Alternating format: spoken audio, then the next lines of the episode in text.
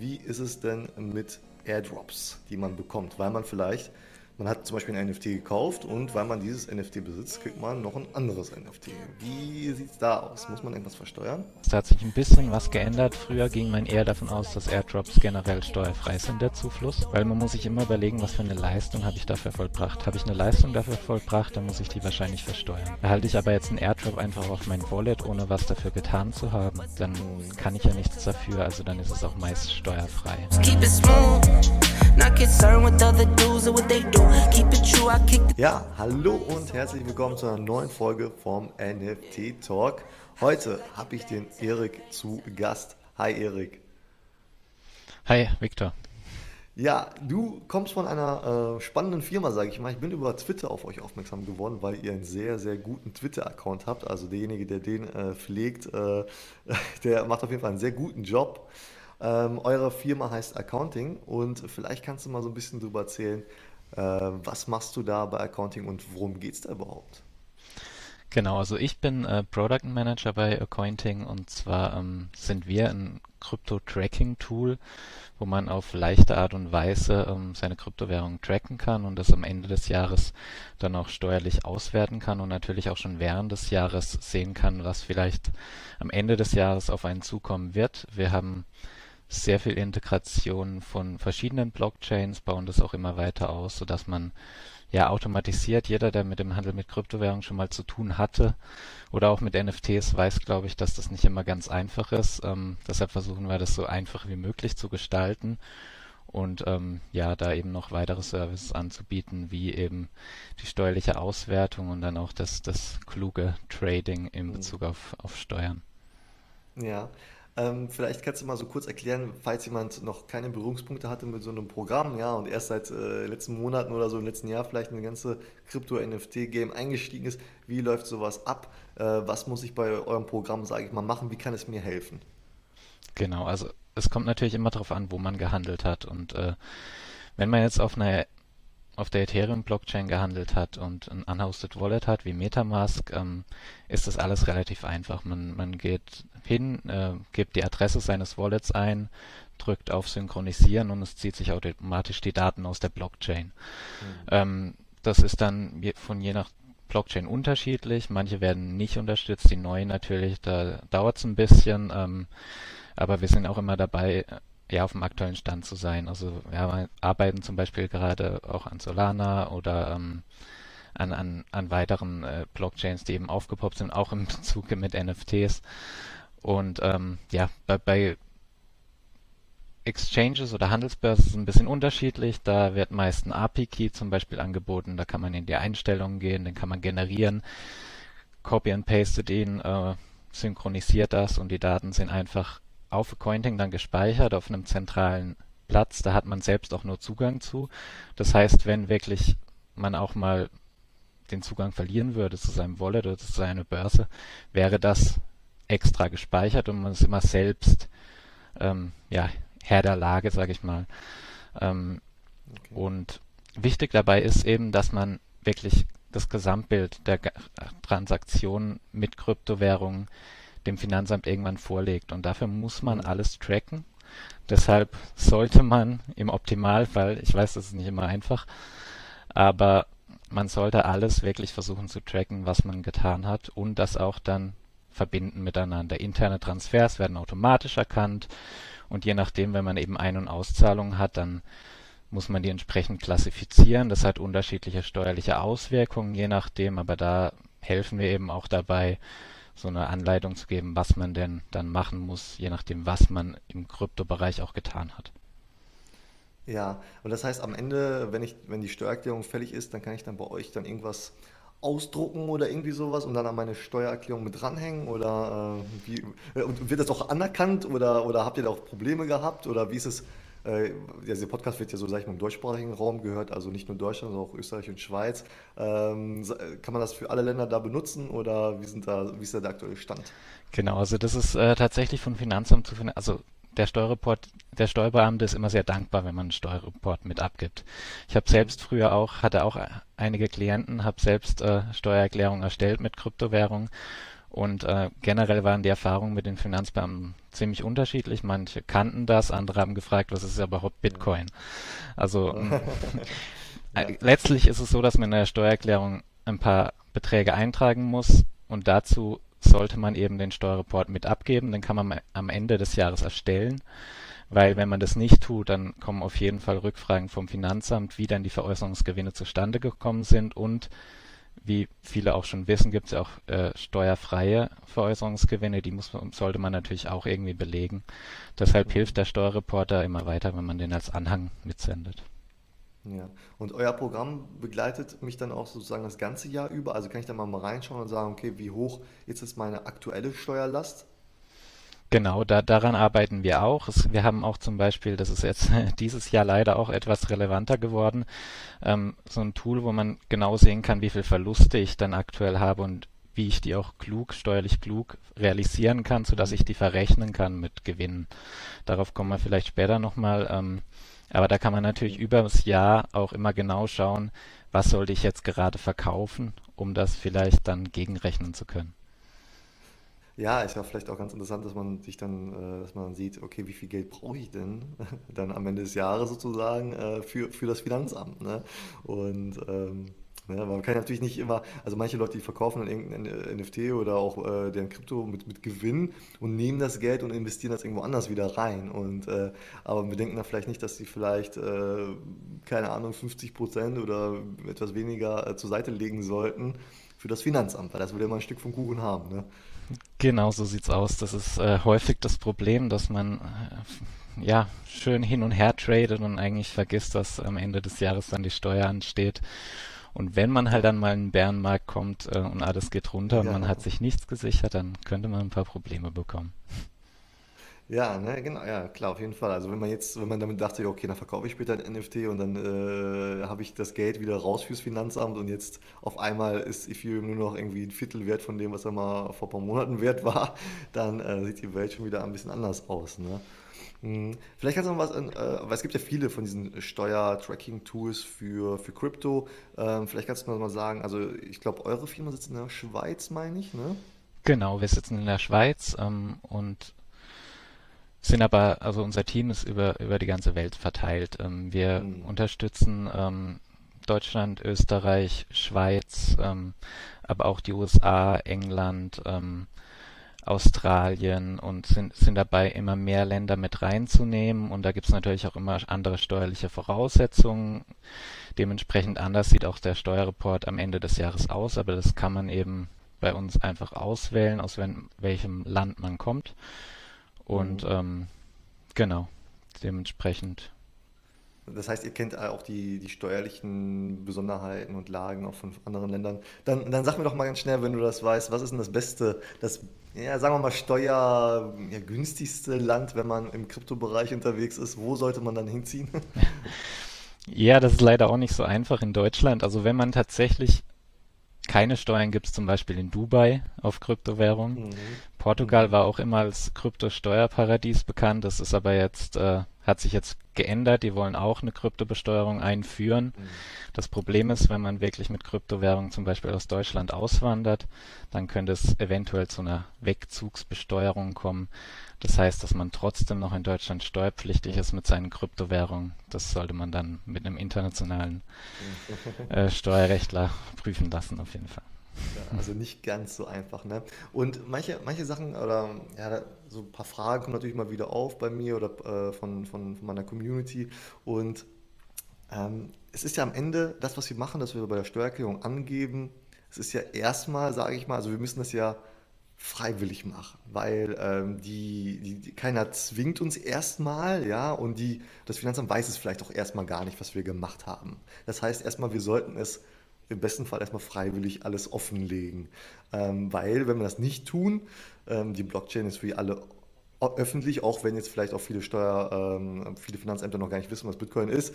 Ähm, aber ähm, ich, ich glaube, es verjährt ja erst nach, wenn überhaupt nach zehn Jahren oder keine Ahnung, wie das da genau läuft. Also wir laufen dann erstmal Gefahr, da erstmal eine Straftat zu begehen, wenn wir da jetzt nicht ehrlich sind, oder? Genau, richtig. Also das soll jedem bewusst sein, dass es wirklich ähm, auf der Blockchain einsehbar ist. Und wir haben jetzt gerade äh, aktuell die zum Beispiel Mika Regulation, die auf EU-Ebene auch diskutiert wird, oder die Transfer Fund Regulation. Dabei geht es auch darum, dass man geldwäschemäßig Kryptowährungen mehr trackt. Und ähm, zum Beispiel Coinbase hat jetzt erst vor, vor einer Woche, glaube ich, ähm, den niederländischen Kunden äh, ja, äh, vorgeschrieben, wirklich den Empfänger von Kryptowährungen anzugeben mit Adresse, Name mhm. und so hm. weiter. Also ich denke mal, dass das so ein bisschen der Anfang davon sein wird. Ähm, es ist immer so ein bisschen unterschiedlich. Unhosted Wallets, Handelsbörsen, da braucht man eh ein KYC-Verfahren. Aber man sollte sich, wenn man jetzt natürlich alles auf dem Unhosted Wallet liegen hat und ähm, sonst nichts macht, dann könnte man denken, okay, vielleicht, aber irgendwann möchte man das Geld ja auch rausholen und spätestens ja. dann sollte man erklären, woher das eigentlich kommt. Also ähm, wenn man das nicht tut, dann äh, läuft man Gefahr, Steuerhinterziehung zu begehen und äh, auch eine Steuererklärung ohne seine Kryptogewinne abzugeben, kann man eigentlich nicht empfehlen da man es dann irgendwann nacherklären muss und sollte das Finanzamt vorher drauf kommen, dann kann das schon äh, schwere Folgen für einen haben. Hm. Was denkst du, wann das beim Finanzamt und so wirklich das Thema angekommen ist? Also wann, wann das ein, ja, also ich meine, es ist jetzt schon ein Muss, aber wann, wann, wann werden die vielleicht auch auf einen zukommen deswegen oder wann ist es da, wann ist es da wirklich so angekommen? Da gibt's ich meine, Krypto kennen wir ja schon seit irgendwie zehn Jahren oder so, ne? Also. ja, das ist natürlich auch immer wieder unterschiedlich. Ähm, Deutschland ist da jetzt, es gab vor kurzem ein BMF-Schreiben von der, äh, vom Bundesfinanzministerium, woran sich die Finanzämter jetzt auch halten. Ähm, das wird sicher als Vorlage genommen in den Finanzämtern. Ähm, aktuell gehe ich davon aus, dass es wirklich kritisch wird, wenn man das Geld auf sein Bankkonto überweist und dann wirklich nachgeschaut wird, okay, woher kommen denn die tausende Euro? Ähm, ja. Meist verbietet die Bank auch das äh, auszuzahlen auf, aus Grund von Geld, aufgrund von Geldwäscherichtlinien. Ähm, mhm. Das ist dann wieder mal was, also wieder was anderes, aber steuerlich gesehen, also holen die Finanzämter auf und die haben mittlerweile auch ihre Spezialisten, die das auswerten können und die den Kryptomarkt auch ganz gut verstehen. Deshalb, ähm, ja, was zu verschleiern oder durch einen Mixer zu senden oder was es auch immer gibt, ähm, das kann man natürlich machen, aber das erschwert im Nachhinein doch immer wieder, ja, wenn man alles offenlegen muss, ähm, das auch, das auch transparent zu machen. Ja, auf jeden Fall. Also der wilde Westen, falls es den mal gab, sage ich mal, der ist, der ist vorbei. Ja, oder also man sollte sich da auf jeden Fall an die Gesetzeslage halten. Und was man natürlich nicht vergessen darf, klar, man muss was versteuern, wenn, aber nur, wenn man einen Gewinn gemacht hat. Ja, also es ist nicht so, dass das Finanzamt immer irgendwie äh, Geld von einem kassiert oder so, sondern nur in dem Fall, wo man wirklich einen Gewinn realisiert hat. Und ähm, halt ja auch nur vom Gewinn wird halt äh, ein Stück vom Kuchen dann äh, bezahlt. Genau, ähm, vielleicht kann ich da noch zu was sagen. Ähm, das mhm. ist also der normale Handel von Kryptowährungen haben ja bestimmt viele schon gehört, wie das so ungefähr funktioniert. Der Kauf mit einer Fiat-Währung von einer Kryptowährung, der ist erstmal nicht steuerpflichtig, sondern das ist ein ganz normaler Anschaffungsvorgang. Und das ist eben dann quasi meine Kostenbasis später, wenn ich diese Kryptowährung wieder verkaufe.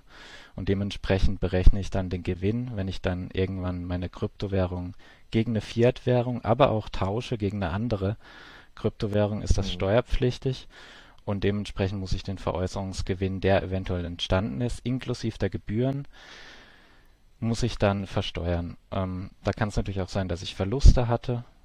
Am Ende des Jahres mhm. wird das die Gesamtsumme einfach herangezogen, von, auch von unterschiedlichen Coins und geschaut, bin ich habe ich Gewinn gemacht oder Verlust? Natürlich unter Berücksichtigung der Haltefrist. Das heißt, habe ich meine Kryptowährung länger als ein Jahr gehalten, dann ist es mhm. steuerfrei. Dabei ist, ähm, kommt das FIFO Bewertungsverfahren äh, zur Anwendung. Das heißt, ich kann ja nicht jeden Bitcoin einzeln tracken, sondern das wird quasi in einen großen Topf geworfen. Mhm. Und den, den ich zuletzt angeschafft habe, der wird auch wieder zuerst verkauft. Und das wird pro Wallet angewandt. Das heißt, ich kann da auch ein bisschen spielen, kann mir ein Hodl Wallet anlegen, auf einem anderen Trading Wallet und mhm. kann eben da dann verkaufen. Aber es sollte mir immer bewusst sein, okay, das zuerst angeschaffte, der zuerst angeschaffte Bitcoin wird auch wieder zuerst verkauft. Ähm, ja. Und sollte das unter einem Jahr sein, dann sind es eben steuerpflichtige Gewinne nach Paragraph 23 und es wird mit dem persönlichen Einkommenssteuersatz dann am Ende des Jahres besteuert. Ja, also ne, wenn man, wenn man Steuern äh, oder wenn man keine Steuern zahlen möchte, das vermeiden möchte, dann sollte man einfach alles mindestens zwölf Monate halten. Dann, äh, äh, dann muss man sich mit dem Thema nicht mehr auseinandersetzen. Ähm, aber oftmals ist es natürlich schwierig, ne? Gerade so in dieser ähm, ja, volatilen Welt, die wir äh, im letzten Monat gesehen haben, wo dann ähm, ja auf einmal sich so ein Vermögen dann ja verzehnfachen kann oder so und äh, dann, ne, dann wäre es vielleicht manchmal auch dem einen oder anderen schwer dann zu halten. Ähm, die Community, meine Community hat mir Fragen gestellt. Ich, äh, ich habe ich hab euch äh, gefragt, welche Steuerfragen habt ihr zu dem ganzen Krypto-NFT, äh, zu der ganzen Krypto-NFT-Welt und es kamen einige Fragen zusammen und ähm, die haben wir uns aufgeschrieben und vielleicht können wir die jetzt mal so ein bisschen durchgehen. Erik, wenn du starten möchtest. Ja, gerne. Ich glaube, ähm, ja, eine, eine Frage war erstmal, wie sind äh, Kryptogewinne generell zu versteuern? Da, das hatten Ja. wir gerade so ein bisschen besprochen. Wa- Was gilt es zu beachten? Ja, wichtig wäre einfach, dass man das richtig trackt, sonst kann man das mit einem, ja, man kann das natürlich auch versuchen mit einer Excel-Liste zu machen, nur ist es doch Mhm. auf Dauer recht schwierig, weil je nachdem, wie viele Wallets man hat, wie viele Transaktionen man hat, ob man in, im DeFi-Bereich aktiv ist, ob man eben auch NFTs handelt zum Beispiel. Ähm, da ist es einfach so, also wie unsere Software zum Beispiel auch funktioniert. Ähm, CoinMarketCap bietet Preisdaten, ähm, die werden herangezogen. Das wurde auch im letzten BMF-Schreiben, das kam im Mai heraus und da wurde auch auf CoinMarketCap zum Beispiel verwiesen als offizielle Preisquelle für Kryptowährungen. Und ähm, die, das nimmt man dann, also handelt man jetzt auf einer dezentralen Börse, dann hat man ja unterschiedliche Marktwerte, je nachdem für die ein- und ausgehenden Kryptowährungen und diese Marktwerte werden herangezogen für die Veräußerungsgewinne. Und da ist eben relevant Haltefrist, ähm, was ich eben schon alles gesagt habe, das Bewertungsverfahren, je nachdem in welchem Wallet man, man handelt und so weiter. Ja. Ja, ähm, aber äh, äh, Krypto und NFTs werden aktuell gleich besteuert, ne? Also da ist eigentlich, also wird gleich behandelt, oder? Genau, also NFTs ähm, werden eigentlich genau gleich wie Kryptowährungen besteuert, ähm, aktuell. Das ist noch nicht endgültig geklärt, aber man kann davon ausgehen, dass es Ja, NFTs ist wieder neu, da braucht natürlich äh, die Finanzverwaltung vielleicht noch ein paar Jahre, bis da was rauskommt. Ja, ist schon, ist schon witzig, ne? Nicht, nicht, dass sie dann in ein paar Jahren ankommen und sagen, ach ja, nee, wir machen das doch anders und dann, ja, ob man da noch was nachzahlen muss Also, äh, ja, nee, es ist natürlich, also NFTs werden gleich besteuert und da muss man sich natürlich auch bewusst sein. Ein NFT kauft man meist mit einer Kryptowährung. Ich glaube nicht, dass man es mit einer Fiat-Währung kaufen kann. Ähm, aber das ist immer dann, wenn ich jetzt ein NFT kaufe, ist es immer ein Verkauf der Kryptowährung, die ich vorher hatte. Also ich verkaufe, wenn ich es mit einem Ethereum kaufe, dann verkaufe ich den zu dem Zeitpunkt, dann ist entscheidend, wie lange habe ich den gehalten, habe ich damit Gewinne gemacht oder nicht, sind die steuerpflichtig oder nicht. Und dann ja, ist mein, habe ich mein NFT, da ist wieder entscheidend, wie lange halte ich das? Halte ich das über ein Jahr, dann sind die Gewinne steuerfrei. Halte ich es unter einem Jahr, mhm, sind die Gewinne wieder steuerpflichtig. Und ähm, ja, man muss sich das immer, immer mit, als Tausch gegen eine Fiat-Währung in Euro quasi vorstellen. Und ähm, mhm, deshalb sollte einem auch bewusst sein, NFTs sind immer in, in Kryptowährung gelistet. Wenn ich ja, jetzt äh, ja, meinen CryptoPunk halte unter einem Jahr und ich kaufe ihn, weiß nicht, für 100 Ether und verkaufe ihn auch wieder für 100, ja, dann hat es zuerst den Anschein, als hätte ich keinen Gewinn gemacht, aber es kann ja sein, dass der Ethereum-Kurs gestiegen ist in dem Zeitraum. Das heißt, ich habe doch Gewinne mit diesem NFT gemacht und das Ja. sollte einem einfach bewusst sein.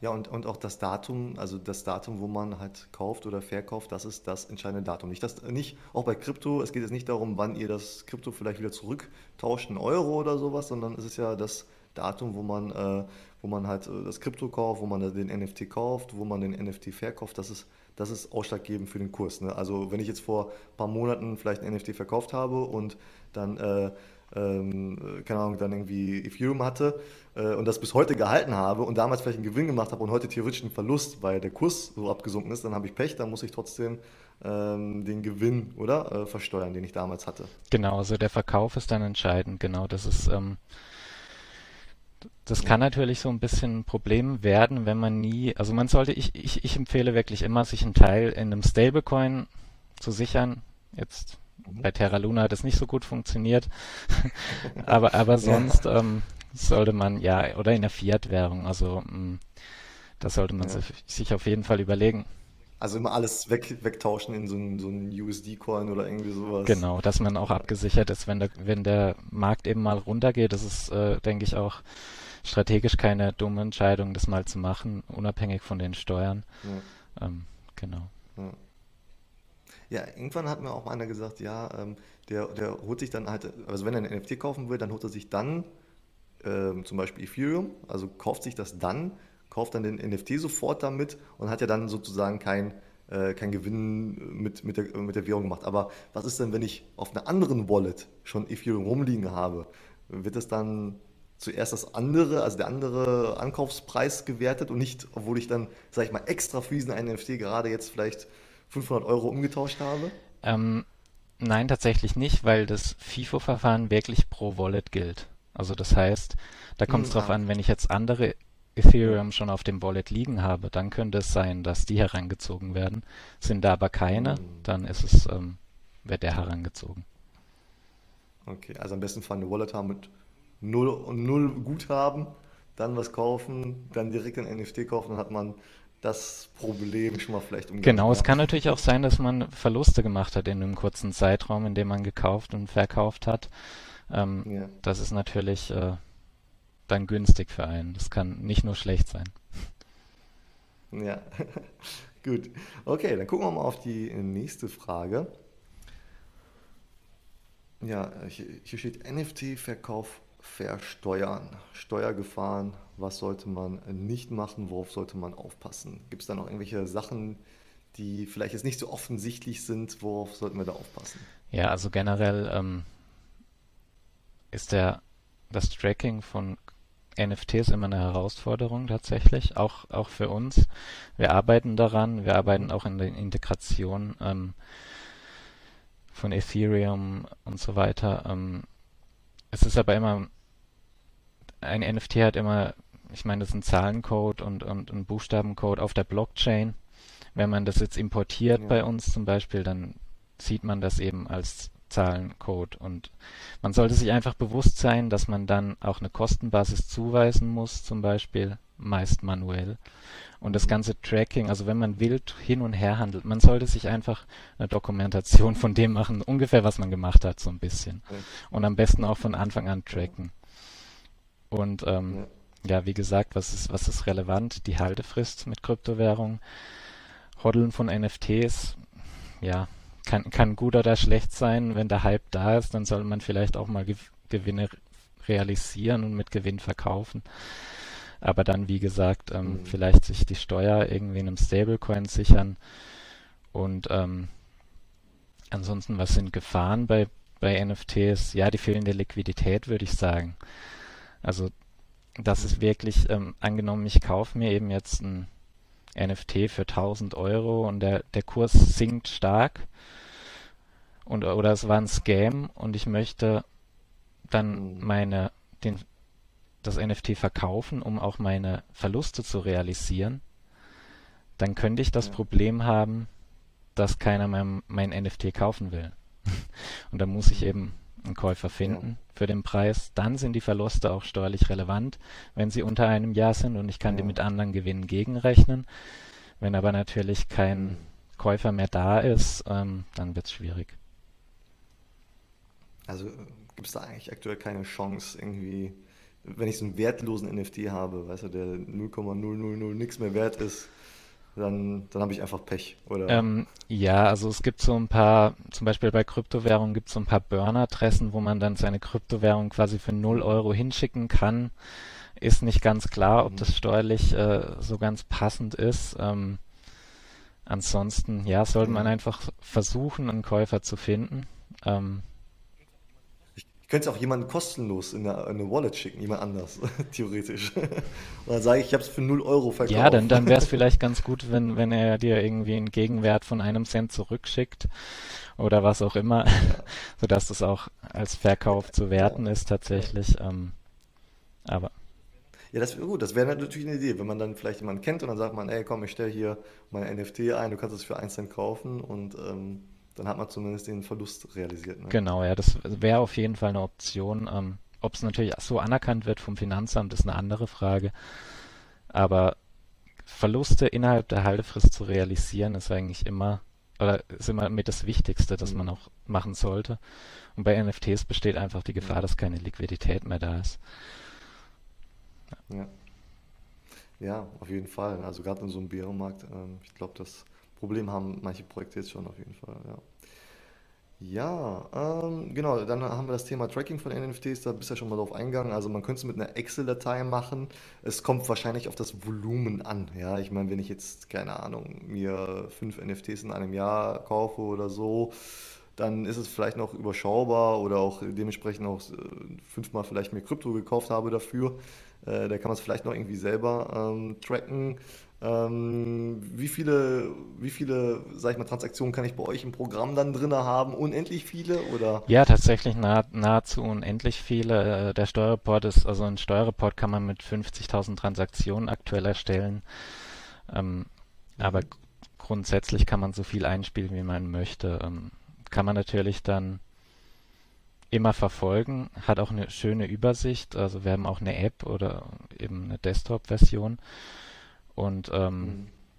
das Tracking, ja, das ist einfach entscheidend. Wie gesagt, das, das kommt ja, wenn, wenn jetzt die Blockchain nicht unterstützt ist als NFT, dann kommt das als ein Mhm. Zahlencode rein, der, der Token, mit Mhm. der Token-ID. Und die kann man dann bei uns zum Beispiel abändern, den Namen ändern und zuweisen, sagen, okay, das war ein CryptoPunk.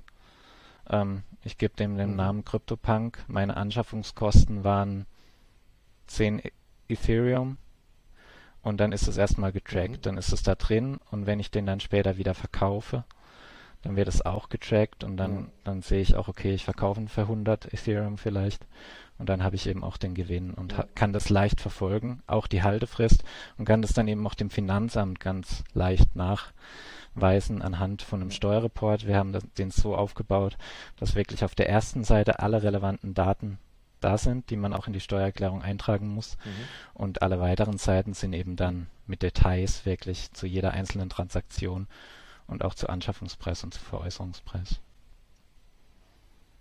Ja, ähm, weißt du, ob es ein, eine bestimmte Grenze gibt, ein bestimmtes Volumen? Also wenn ich jetzt extrem viel hin und her trade, ob man dann irgendwo sagen muss, okay, jetzt muss ich das als Gewerbe machen, weil das ist nicht mehr, ja, so ein, das kann man nicht mehr als Privatperson durchgehen lassen, weil das, das, das Thema kam auch schon mal auf. Äh, Weißt du, ob da irgendwie, ob es irgendwie eine Grenze Ja, gibt? das ist immer sehr schwer abzugrenzen, die, die gewerbliche. Äh, ich weiß, die Fragen kommen oft. Ähm, Ja, ich würde erstmal davon ausgehen, dass es nicht gewerblich ist, weil wenn es gewerblich wäre, dann würden nochmal ganz andere Regeln gelten. Da gibt es eben keine Haltefrist bei, im gewerblichen Bereich, im gewerblichen Handel. ähm, Dafür sind Krypto-Krypto-Transaktionen aber wiederum nicht direkt steuerpflichtig. Aber grundsätzlich würde ich immer lieber privat eingestuft werden als gewerblich, weil vielleicht muss man irgendwann auch noch eine Bilanz machen und das mit Kryptowährung ist nochmal sehr kompliziert. Da kann man sehr viel Geld bei seinem Steuerberater lassen. Ähm, aber Ja, das lohnt sich dann ich, wahrscheinlich nicht ich würde sagen eher nein. Also das, ähm, es ist Ja, schwer, das abzugrenzen aktuell und natürlich hat das Finanzamt vielleicht auch eine unterschiedliche Meinung da. Ähm, aber wenn man jetzt nicht äh, in sehr hohem Volumen jeden Tag NFTs hin und her handelt, ist man, gehe ich davon aus, dass man eher nicht äh, gewerblich ist. hm. Man soll es vielleicht nicht übertreiben, bevor das Finanzamt, da ist wahrscheinlich auch jeder Finanz, äh, äh, Finanzamt Mitarbeiter anders, ne? Und dann ähm, kann man vielleicht auch mal den Falschen erwischen oder Pech haben. Genau, also ich habe auch schon eine Steuererklärung gesehen mit dem normalen Handel mit Kryptowährungen. Da hat äh, der Finanzbeamte schon bei zehn Transaktionen mit Kryptowährungen das als gewerblich eingestuft. Oh Mann, ja, Das war ein Einzelfall. Da muss man dann einfach Einspruch einlegen, hat ja, man äh, Zeit zu und sollte sich vielleicht dann auch beraten lassen. ja, Und ähm, dann wird es auch schnell ausgeräumt. Aber da gibt es natürlich immer ganz spannende Meinungen, ja. Ja, also ja, es ist, das, Thema ist halt noch nicht so richtig ähm, bei, bei jedem und allem angekommen. Ne? Und äh, ich könnte mir vorstellen, dass der ein oder andere auch einen Anruf bekommt vom Finanzamt und dann erstmal erklären muss, was er da überhaupt gemacht hat. Ne? Ja, ähm, so, was sind gute Tools, die auf deutsches Steuerrecht ausgelegt sind? Kennst du ein gutes Tool, das auf deutsches Recht ausgelegt ist? Ja, das ist äh, eine leichte Frage. Ähm, da kann ich uns natürlich empfehlen. Also wir sind wirklich, wir haben auch viel Erfahrung mit, mit den Finanzämtern mittlerweile, mit unseren Steuerreports und haben die auch entsprechend immer wieder weiter verbessert und angepasst, sodass, wie gesagt, wirklich der Finanzbeamte eigentlich immer recht froh ist, wenn er einen Steuerreport vorlegen hat, das dazulegen kann und direkt sieht, okay, das sind die steuerfreien und steuerpflichtigen Gewinne, das sind vielleicht auch die Einkünfte mit Kryptowährungen und das ist so und so einzustufen. Ähm, wenn er da noch Lust hat, kann er sich natürlich auch auf unserer Homepage noch mehr über die einzelnen Sachverhalte Ja. informieren, was jetzt zum Beispiel Staking oder sonstig, was ist ein NFT und so weiter. Ja, ist doch super. Kann ich den Finanzbeamten dann sagen, hier, geh doch mal auf diese Webseite, äh, da kannst du noch was lernen und dann äh, brauche ich das nicht erklären. Ne? Genau. Aber da du auch Staking gerade erwähnt hast, ähm, wie ist das Staking zu versteuern? Weil ich glaube, da ist letztens erst äh, eine neue Richtlinie oder sowas rausgekommen, oder? Genau, das, das äh, hatte auch mit dem neuen BMF-Schreiben zu tun. Da ist sehr lange herumgegeistert, äh, dass Coins, die man quasi für das Staking benutzt, also die man einsetzt, gestakte Coins, dass sich da die Haltefrist auf zehn Jahre verlängert. Ähm, das, da hat das BMF jetzt ganz klar gesagt, dass es bei einem Jahr bleibt, auch für die gestakten Coins. Somit muss man sich da auch keine Gedanken machen. Ähm, wichtig beim Staking zu beachten ist, was, wie die äh, Coins besteuert werden, die ich erhalte aus dem Staking. Und Mhm. das ist, also gehen wir jetzt mal, wenn wir jetzt mal auf NFTs gehen. Es, gi- es gibt ja auch die Möglichkeit, dass man NF sein NFT mittlerweile staked. Mhm. Also ich gebe mein NFT in den Staking Contract und erhalte dann täglich ähm, 10 Coins X. Ja. Da ist entscheidend, wann erhalte ich diese Coins und welchen Wert haben die Coins zu diesem Zeitpunkt. Mhm. Ähm, das ist meist nicht ganz einfach. Man sagt eigentlich generell, dass der Wert sich demnach bemisst, wann man Verfügung über diesen Coin erhält. Das heißt, wann er eigentlich auch auf das Wallet zufließt. Mhm. Das heißt, wenn ich die Einzahlung auf mein Wallet habe, dann ist der Zeitpunkt, zu dem die Währung bewertet wird und, und zu dem Zeitpunkt muss ich sie auch versteuern. Das ist auch technisch die einfachste Lösung, da bei uns zum Beispiel, wenn man jetzt sein Wallet synchronisiert, hat man eine Einzahlung, dann wählt man aus Klassifizierung Staking Mhm. und je nachdem, welcher Coin das eben dann ist, dann wird der Marktwert heran- herangezogen und dann ist das ein steuerpflichtiges Einkommen. Das muss man versteuern mit dem Marktwert. Das ist auch wieder der persönliche Einkommenssteuersatz. Also man muss davon ausgehen, dass die Staking-Einkünfte je nach persönlichem Einkommenssteuersatz bis zu 45 Prozent besteuert werden. Zu dem Zeitpunkt, zu dem man es erhält. Ja. Ja, ja. Ja, genau. Also auch da, klar, man macht einen Gewinn und ähm, ja, so, so ist es halt. Jeden Gewinn darf man halt auch versteuern. Genau. Und da, Ähm, da ist vielleicht auch wichtig, wenn der Kurs danach wieder runtergeht, dann äh, habe ich unter Umständen ein Problem, weil ich die Kryptowährung ja zu dem Marktwert erhalten habe und das zu dem Zeitpunkt versteuert wurde. ja, Deshalb sollte ich mir dann, wie gesagt, einen Teil sichern, ja. um dann später auch die Steuern zu zahlen. Ja, ja, auf jeden Fall. Also ich könnte mir vorstellen, gerade so bei NFT-Projekten, wenn die jetzt sagen, ey, ab morgen dürft ihr staken, dann machen das alle und nach einem Jahr holen sich alle die Kohle wieder und tauschen alle äh, dann den, den Coin halt um in was anderes und dann verliert er natürlich auch einen Wert, ne? Vielleicht, Da, da vielleicht, kann es natürlich, klar, da, da, da kann es natürlich auch sein, dass der, der Coin noch keinen Wert hat. Wenn der Coin jetzt ein, es ist ein neues Projekt und der Coin hat noch keinen Wert, dann hat er den Wert null, dann ist erstmal der Zufluss in dem Fall nicht zu versteuern, weil er noch keinen Wert hat, aber später, wenn ich ihn dann eben veräußere, muss ich eben dann den Mhm. kompletten Gewinn ja, versteuern. ja. Okay, dann die nächste Frage. Da geht es ums äh, Liquidity Mining Erträge sollen steuerpflichtig sein. Staking nicht unbedingt. Warum? Ähm, was sagst du dazu? Was ist überhaupt Liquidity Mining? Ja, das ist ähm, auch steuerlich noch nicht ganz geklärt, ist auch nicht Teil des BMF-Schreibens leider.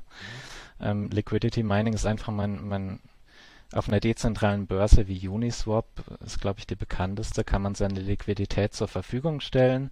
Das Mhm. kann man meist im Handelspaar machen, zum Beispiel in der Währung Uni und DAI, in einem Stablecoin zum Beispiel. Dann gibt man die, stellt man die zur Verfügung und dafür erhält man Erträge. Hm. Und diese Erträge, die man daraus erhält, also ein Teil der Gebühren sind das meist, ähm, die muss ich versteuern. Und das ist, das sind meine Liquidity Mining Rewards. Hm. Und ähm, Zinsen eigentlich sozusagen. Zinsen eigentlich, genau. Ja. Und das ist natürlich, das ist ein bisschen schwierig zu tracken, weil jeder, der das schon mal gemacht hat, der weiß, man kriegt dafür einen LP-Token, einen Liquidity Mining Token, der, der ist meist nirgends gelistet. Das heißt, er hat es ist schwer, den Wert zu tracken. Dann, wenn man in dem, während man in dem Pool ist, also es kann sein, ich gebe 10 Ethereum und 1000 DAI rein, aber ich gehe nur mit 5 Ethereum und 3000 DAI wieder raus. Also das Verhältnis ändert sich ständig und wird angepasst, je nachdem, wie stark die Kryptowährungen aufwerten, die in dem Pool sind. Da wird Mhm. immer versucht, ein Gleichgewicht zu schaffen und dadurch ähm, verändert sich auch das Verhältnis, also die Menge der Token. Deshalb ist die Frage, wie ist das dann wieder zu versteuern, wenn ich eine andere Menge zurückerhalte? Ja. Und da gibt's eigentlich zwei Ansichten. Also man kann einmal sagen, das sind, wenn ich in den Pool reingehe, es ist kein Verkauf von den Kryptowährungen und die Gebühren, die ich erhalte, das sind äh, Einkünfte nach Paragraph 22, die werden mit dem persönlichen Einkommenssteuersatz besteuert. Oder man kann auch sagen, ich gehe in den Pool rein und verkaufe meine Token. Alles, was ich zurückerhalte, sind wieder meine Kapitalerträge und das äh, und wieder eine Neuanschaffung der Coins. Ja. Das, äh, da kann man sich streiten. Aktuell gibt es keine direkte Vorgabe. Ja, ja, okay, da muss man mit dem, mit dem Finanzamt, was für einen zuständig ist, dann gegebenenfalls äh, selber klären. Ne? Das ist bestimmt ein super interessantes Gespräch, was, dann, was man dann führen muss. Absolut. Ähm, ja, ähm, jetzt, jetzt passt das ja auch zum Thema, man kriegt etwas äh, kostenlos, sage ich mal, das vielleicht auch erstmal keinen Wert hat. Wie ist es denn mit Airdrops, die man bekommt? Weil man vielleicht, man hat zum Beispiel ein NFT gekauft und weil man dieses NFT besitzt, kriegt man noch ein anderes NFT. Wie sieht es da aus? Muss man irgendwas versteuern? Ja, das ist auch äh, leider nicht endgültig geklärt und auch Teil des BMF-Schreibens. Da hat sich ein bisschen was geändert. Früher ging man eher davon aus, dass Airdrops generell steuerfrei sind, der Zufluss. Mhm. Weil man muss sich immer überlegen, was für eine Leistung habe ich dafür vollbracht. Habe ich eine Leistung dafür vollbracht, dann muss ich die wahrscheinlich versteuern. Erhalte ich aber jetzt einen Airdrop einfach auf mein Wallet, ohne was dafür getan zu haben, dann Mhm. kann ich ja nichts dafür, also dann ist es auch meist steuerfrei. Mhm. Wenn ich aber jetzt ein NFT gehalten habe und das Voraussetzung dafür ist, dass ich den Airdrop erhalte, dann könnte es durchaus auch steuerpflichtig sein, der Zufluss. ja, Ähm, da ist ein bisschen entscheidend, wenn, wenn davon ausgegangen wird, also der Zufall, wenn der Zufall entscheidend ist, ob ich den Airdrop erhalte, dann ist es Mhm. eher steuerfrei. Wenn es aber Mhm. feststeht, dann ist es eher wahrscheinlich steuerpflichtig Mhm. nach aktuellem BMF-Schreiben. Das ist aber auch noch nicht komplett endgültig. Vielleicht kann sich da noch ein bisschen was ändern. Wir gehen erstmal von der Ja, Steuerfreiheit bei Airdrops aus, aber es ja. kann durchaus steuerpflichtig sein. Wird's dann nur, also wird die Steuer dann nur fällig, wenn ich diesen Airdrop auch verkaufe, sozusagen? Oder muss ich den theoretisch auch irgendeinen Wert ansetzen, weil ich den einfach so bekomme? Genau, also den Zufluss muss ich genauso wie beim Staking dann eben auch. Wirklich den Mhm. Zufluss muss ich versteuern. Und je nachdem, das hat sich auch nach dem neuen BMF-Schreiben so ein bisschen geändert. Früher musste ich die Veräußerungsgewinne nicht versteuern, die danach nochmal angefallen sind. Wenn ich den aber dann halte und ich mache nochmal Gewinne damit, weil der Wert Ja, gestiegen ist während des Zeitraums und ich den innerhalb eines Jahres verkaufe, dann muss ich auch nochmal Veräußerungsgewinne zahlen. Hm, ja, ist auf jeden Fall ein komplexes Thema, weil ich zum Beispiel so Projekte, da, da war beim Kauf schon klar, du wirst halt zum Beispiel ein Ticket bekommen zu einer Veranstaltung. Und das Ticket ist ein Airdrop gewesen. Ne? Also das heißt, in dem Fall müsste man das dann theoretisch auch noch versteuern. Und äh, bei, bei einem anderen Projekt zum Beispiel, wo ich auch selber drin bin, da war das so, äh, man hat das, sich dieses NFT gekauft und irgendwann haben die gesagt, ja, es gibt eine zweite Kollektion und jeder, der die erste Kollektion hat, kriegt einfach noch einen von der zweiten Kollektion. Also da wusste ich ja, da konnte ich ja nichts für. Ja? Also ich hätte mich ja nicht wehren können. Ja, Ähm, sch schwierig. Also das ist äh, bei einem NFT, dann ist auch noch die Frage, wenn ich das erhalte, was ist denn eigentlich mein Preis, für das ich es erhalte, weil es ja keine ja, Preisdaten gibt. Das heißt, ist das der Floor Price allgemein? Ist das ja. Zu welchem Zeitpunkt, ne? genau? Also ich würde erstmal bei einem Airdrop vielleicht eher von Steuerfreiheit ausgehen, Mhm. aber es kann durchaus steuerpflichtig sein. Ja, hoffentlich wird das auch noch geklärt, weil AirDrops spielen echt eine große Rolle in dieser Welt. So, ähm, Ja, Verluste mit NFTs realisieren. Wann Verluste realisieren, wie Verluste verrechnen. Da kommt vielleicht auch so ein bisschen so die Frage oder, oder was ich auch schon mal gehört habe, man verkauft zum Beispiel sein NFT mit Verlust, weil vielleicht gerade so das ganze Projekt runtergegangen ist. Ja, man vorher viel mehr dafür bezahlt, man verkauft den und äh, am selben Tag, Tag später, keine Ahnung, eine Woche später, hm, kauft man sich vielleicht wieder in das Projekt ein und kauft sich wieder ein NFT. Vielleicht denselben, vielleicht einen anderen. Ähm, das wäre so, so eine Überlegung, wie, wie siehst du das? Ja, also ich muss dazu sagen, ich bin kein Steuerberater und das ist natürlich keine steuerliche Beratung. Ja, auf Ähm, jeden Fall. aber ähm, genau, grundsätzlich kann man natürlich einen Coin oder auch ein NFT verkaufen und später wieder kaufen. Ja, Ähm, wenn das jetzt nicht direkt aufeinander folgt, ähm, dann ist das generell auch jetzt, denke ich mal, nicht allzu tragisch. Also man, wenn der Kurs runtergeht, empfehle ich immer zu verkaufen, im mhm. Zweifel. Wenn ich natürlich, es kann natürlich oft sein, der Kurs geht runter und er geht danach wieder hoch, aber angenommen, ich verkaufe mit Verlust, kaufe mich unten am Boden wieder ein und es geht weiter hoch und ich halte dann über ein Jahr, dann habe ich erstmal steuerpflichtige Verluste realisiert, die ich mit anderen Ver Gewinnen verrechnen kann und die, die Gewinne, die ich dann später habe, weil ich das NFT ja behalten wollte, die ja, sind steuerfrei. Und ähm, das immer, ja, man kann, man sollte immer, da haben wir auch dieses Haltefrist-Tool auf unserer Plattform, wo man wirklich sehen kann, okay, ich habe jetzt noch drei Tage Zeit, bis, bis die Haltefrist abgelaufen ist mhm. und ich bin 1000 Euro im Minus. Vielleicht sollte ich jetzt mal meine Kryptowährung verkaufen und Mhm. dass ich die ja, Verluste auch noch steuerpflichtig, weil wenn die Verluste steuerfrei sind, dann kann ich die nicht mehr verrechnen und dann habe ich nichts davon. Deshalb sollte ich das immer innerhalb der Haltefrist machen wie man das dann genau macht, da muss man natürlich aufpassen, dass es kein Gestaltungsmissbrauch ist. Ähm, aber generell kann man seine Kryptowährung verkaufen und irgendwann kann man sie auch wieder, wieder mhm. kaufen. Worauf man dann auch achten sollte bei, bei der Verrechnung von Verlusten ist, wir hatten über Staking gesprochen und über den Handel mit Kryptowährungen. Äh, es sind unterschiedliche Einkaufsarten. Also der Handel mit Kryptowährungen ist der Paragraph 23. Also alle Veräußerungsgewinne, die ich mit dem Handel mit Kryptowährungen mache, fallen da rein. Alle Einkünfte, die ich aus Staking, Liquidity Mining oder sonstigen. DeFi-Sachen erhalte, das sind Paragraph 22 Nummer 3. Und da habe ich ja meist eben dann angenommen, ich habe Staking-Einkünfte von 10.000 Euro am Ende des Jahres, habe aber wild hin und her getradet und wir sind in den Bärenmarkt gekommen und ich habe Verluste von 10.000 Euro. Dann könnte man jetzt denken, man kann das miteinander verrechnen. Das kann man aber leider nicht.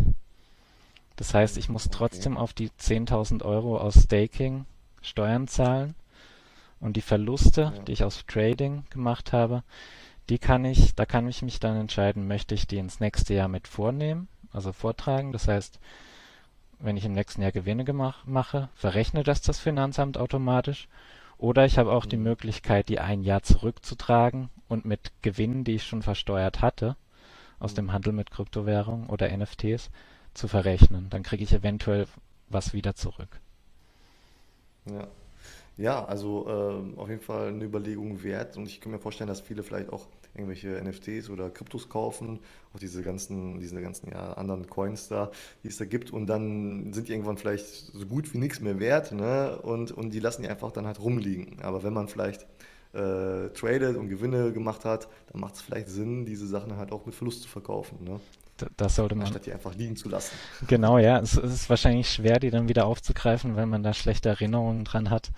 Aber man sollte am Ende des Jahres auf, also sein, sein Portfolio aufräumen einfach, genau. Und mal durchschauen, was ja. kann ich eigentlich noch mit Verlust verkaufen.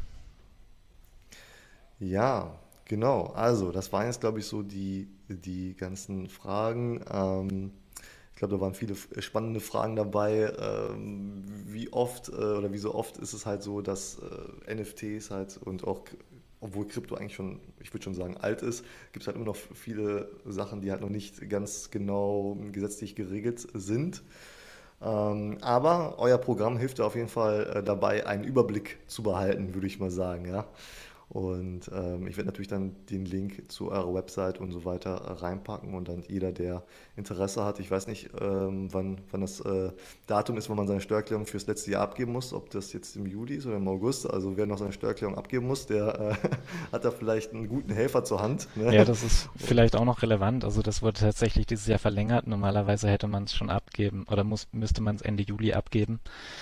Ähm, okay. Das wurde jetzt aber aufgrund von äh, Corona und so weiter äh, dieses Jahr auf Ende Oktober verlängert. Also man hat noch für das Jahr 2021 Zeit, seine Steuererklärung abzugeben und ja, äh, es wird uns freuen, äh, wenn ihr das bei uns macht. Also wenn wenn es Fragen dazu gibt, wir haben auch einen, einen Steuerguide auf unserer Homepage oder haben auch so den Hub, wo man über Kryptowährungen, NFTs und weiter Sachen lernen kann, auch in steuerlicher Hinsicht. Ähm, wir haben einen Chat, einen Live-Chat oder Telegram und wenn, wenn da Fragen gestellt werden, versuchen wir auch immer recht zeitnah zu antworten. Ja, sehr cool. Und ich denke mal, die, die Kosten für das Programm, sage ich mal, äh, wenn man da so ein Abo abschließt, dann die kann man wahrscheinlich auch bei Steuererklärung dann angeben, oder? Als, als Steuer, äh, Steuerhilfe, oder? genau, das sind dann in dem Fall wären das Werbungskosten zur Auswertung äh, der Veräußerungsgewinne aus dem Handel mit Kryptowährungen, so, so kann man das äh, sagen. Und das ist äh, dann eben als Verlust abziehbar und ja, also lohnt sich in jedem Falle. genau, alles klar. Erik, vielen, vielen Dank für die Beantwortung dieser vielen Fragen und ähm, ja, viel Erfolg mit eurem Programm weiterhin und ich hoffe, ihr kriegt ganz viele neue Kunden. Ja, vielen Dank, dass du mich eingeladen hast und, und gerne wieder. Ring